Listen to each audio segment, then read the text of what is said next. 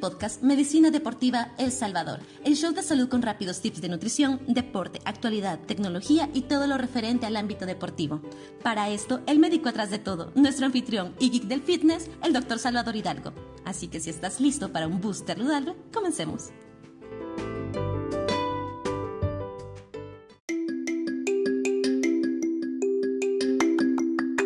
Bienvenidos a todos, estaré tocando una serie de casos clínicos sobre problemas de medicina interna, esta vez inicio con síndrome metabólico, espero que les sea de utilidad y lo compartan.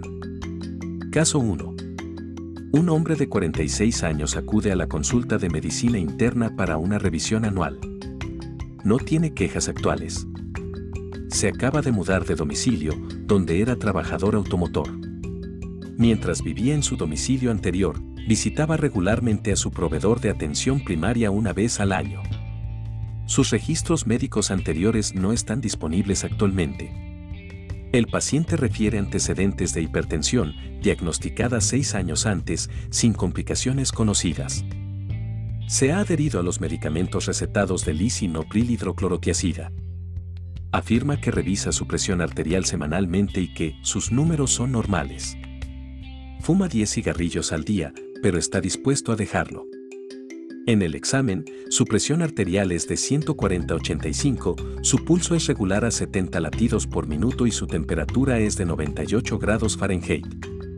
Su índice de masa corporal es de 27.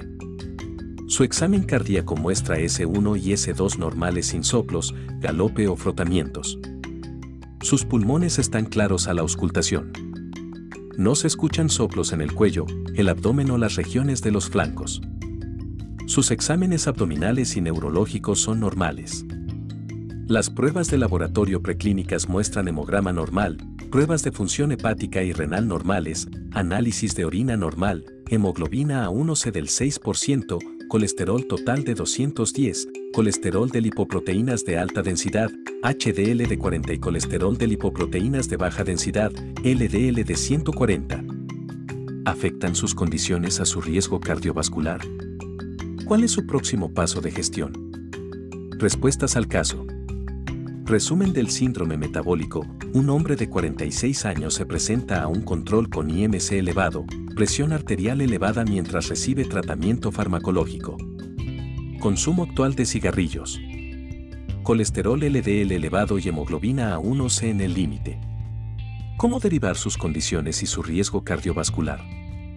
El paciente presenta múltiples factores de riesgo, como hipertensión arterial, IMC elevado, prediabetes, dislipemia y consumo actual de cigarrillo, que aumentan su riesgo cardiovascular.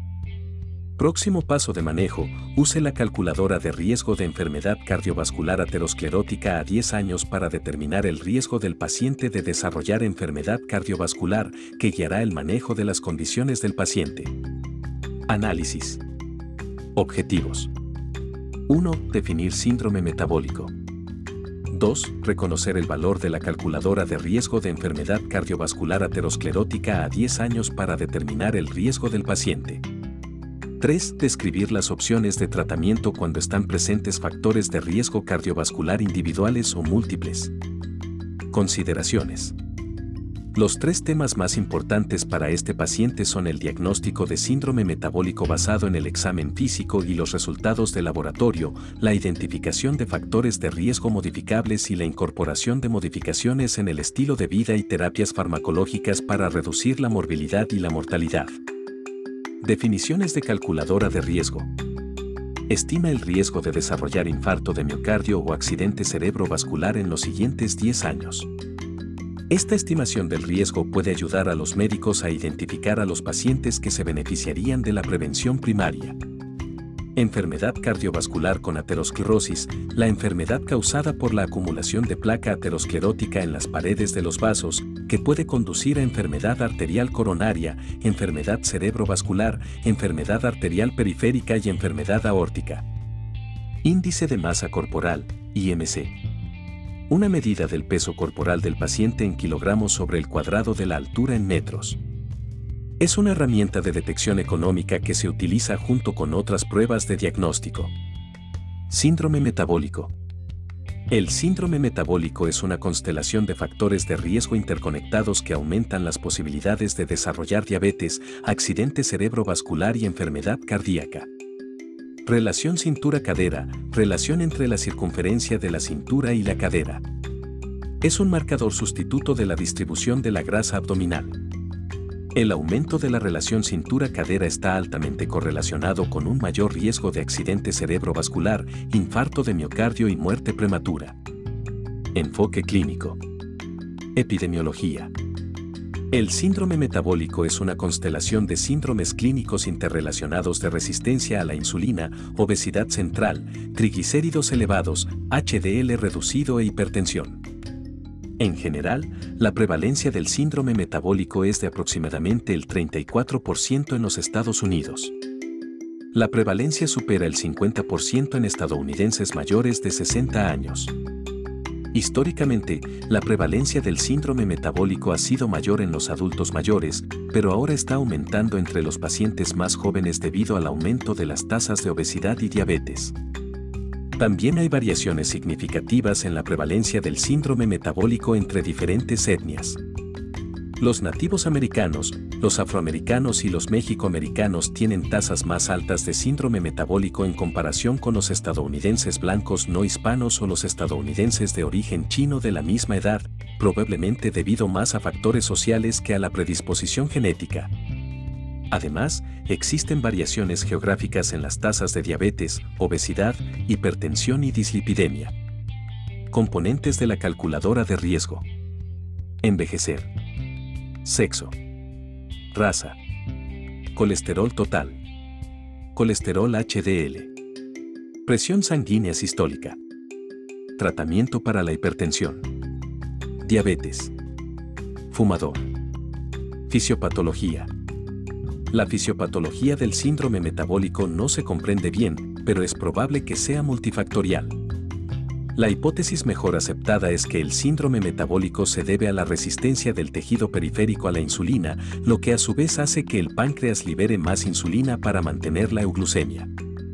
Esta hiperinsulinemia provoca un aumento de la lipólisis y la liberación de más ácidos grasos libres. El aumento de la circulación de FFA no solo reduce aún más la sensibilidad a la insulina del tejido periférico, sino que también conduce a una mayor producción de glucosa y triglicéridos, así como a una alteración del metabolismo del colesterol en el hígado. Además, los ácidos grasos generan especies reactivas de oxígeno, lo que provoca disfunción endotelial. La hiperinsulinemia puede activar el sistema nervioso simpático. Es probable que estos mecanismos juntos conduzcan a la hipertensión, la hiperlipidemia y la hiperglucemia observadas en pacientes con síndrome metabólico. Presentación clínica No hay síntomas clínicos específicos asociados con el síndrome metabólico. Un paciente puede presentarse en la clínica de atención primaria con síntomas asociados con obesidad, resistencia a la insulina, hipertensión y dislipidemia. Los pacientes a menudo buscan atención médica debido a la obesidad. Aunque imperfecto, el IMC es una herramienta de detección no invasiva y económica que se ha correlacionado con eventos cardiovasculares adversos. Dado que la medición del IMC no tiene en cuenta la composición corporal, el sexo o la edad, es posible que el IMC no sea preciso en pacientes de edad avanzada, que tienden a tener más tejido adiposo en comparación con los pacientes más jóvenes. O mujeres, que tienen una mayor cantidad de grasa corporal total para el IMC equivalente o individuos musculosos, que tienen menos grasa corporal para el IMC equivalente. Estudios recientes han demostrado que la circunferencia de la cintura, la relación cintura-cadera y la circunferencia del cuello son marcadores indirectos adicionales que se asocian con un mayor riesgo de resistencia a la insulina, diabetes y enfermedad de las arterias coronarias. Además, los pacientes pueden acudir a la clínica para una evaluación de anomalías del ciclo menstrual, hirsutismo, somnolencia diurna o fatiga crónica debido al síndrome de ovario poliquístico y apnea obstructiva del sueño. Los pacientes con resistencia severa a la insulina pueden tener acantosis nigricans. Aquellos que ya han desarrollado DM pueden tener poliuria, polidipsia, polifagia, visión borrosa, neuropatía periférica o infecciones urinarias recurrentes. La hipertensión no controlada puede manifestarse como alteraciones visuales o dolores de cabeza episódicos. Además de hipertensión y obesidad en el examen físico, los análisis de sangre del paciente pueden revelar niveles elevados de glucosa sérica en ayunas, HbA1c, triglicéridos, LDL o HDL reducido. Los pacientes que tienen diabetes o hipertensión también pueden tener proteinuria en el análisis de orina. Evaluación del tratamiento. Los pacientes con riesgo de desarrollar síndrome metabólico deben someterse a exámenes de detección de forma rutinaria además de medir el IMC, la circunferencia de la cintura, la presión arterial, los niveles de glucosa en sangre en ayunas y perfil de lípidos, se debe evaluar el nivel y la intensidad de la actividad física diaria y la ingesta típica de alimentos.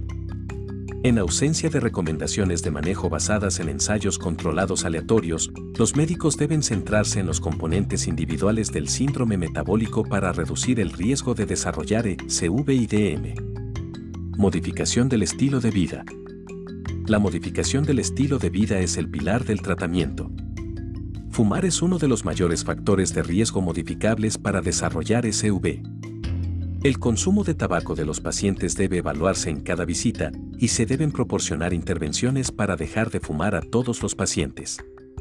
Una combinación de asesoramiento y terapia farmacológica, incluida la terapia de reemplazo de nicotina, bupropión o vareniclina, es más eficaz que el asesoramiento o los medicamentos solos.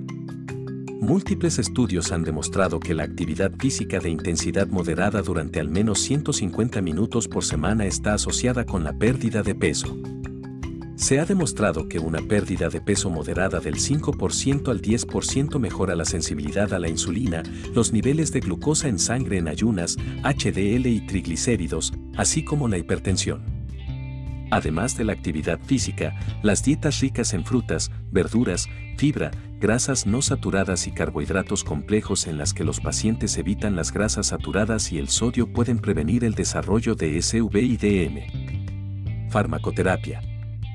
Aunque las modificaciones del estilo de vida se ofrecen como una opción de primera línea, a menudo son insuficientes para abordar el síndrome metabólico. Se debe ofrecer a los pacientes terapias farmacológicas para la dislipidemia, la hipertensión y la diabetes para prevenir el desarrollo de SV y de infarto de miocardio. Usando la calculadora de riesgo, se debe evaluar el riesgo de desarrollar SV de un paciente a 10 años aquellos con riesgo límite 5%, 7.5% y enfermedad renal crónica, síndrome metabólico, DM, VIH, artritis reumatoide, psoriasis o etnia del sur de Asia deben comenzar con estatinas de intensidad moderada. Los pacientes que tienen un riesgo intermedio, 7,5% 20% también deben recibir estatinas de intensidad moderada o alta. Todos los pacientes de alto riesgo, mayor a 20% deben recibir tratamiento con estatinas de alta intensidad. Los médicos deben considerar iniciar metformina en pacientes con intolerancia a la glucosa, IGT. La metformina suprime la producción de glucosa hepática y aumenta la sensibilidad a la insulina de los tejidos periféricos. Un gran estudio de cohortes en el Reino Unido mostró que el tratamiento de pacientes con IGT con metformina retrasó el desarrollo del síndrome metabólico y la DM. También se ha demostrado que las tiazolidinedionas mejoran la sensibilidad a la insulina y retrasan la aparición de DM en pacientes con prediabetes. Los agentes más nuevos, como los agonistas del receptor del péptido 1 similar al glucagón, GLP-1 y los inhibidores del transporte de sodio y glucosa 2, SGLT2, pueden ser potencialmente útiles en el tratamiento del síndrome metabólico, ya que causan pérdida de peso, mejoran la sensibilidad a la insulina y reducen ACVD, sin embargo, se necesitan más estudios para evaluar su eficacia. De manera similar, se deben considerar terapias farmacológicas en pacientes con presión arterial mayor a 140-90 milímetros de mercurio. Un inhibidor de la ACE, ACEI y los bloqueadores de los receptores de angiotensina, ARB pueden ser útiles particularmente en pacientes con síndrome metabólico o DM.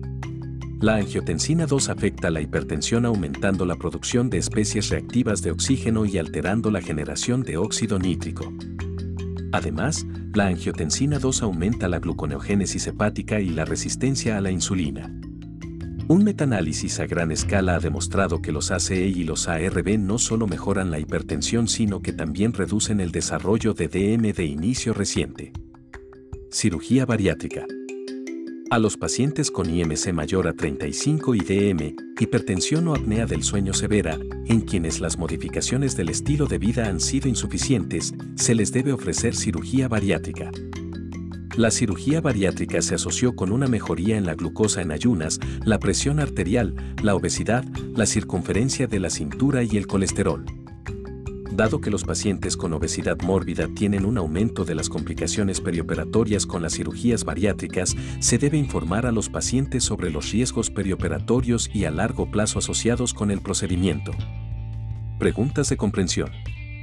Un hombre de 51 años está siendo visto para un examen físico anual.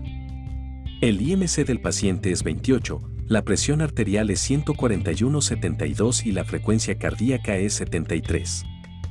Las pruebas de laboratorio mostraron un hemograma completo, CBC normal, un panel metabólico básico, BMP normal, HbA1c de 7% y colesterol total de 245. El paciente ha fumado un paquete por día durante los últimos 30 años. Hace ejercicio 30 minutos diarios.